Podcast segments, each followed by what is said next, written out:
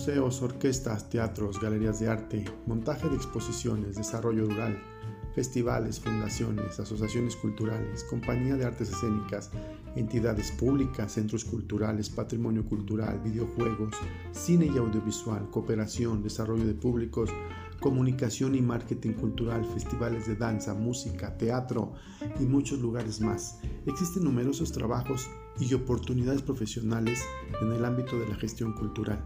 Por este motivo y para comentar al respecto, he creado este espacio a fin de contar con sus propuestas, de contar con, sus opiniones y poderlos escuchar a través de, este, de esta plataforma. Muchas gracias.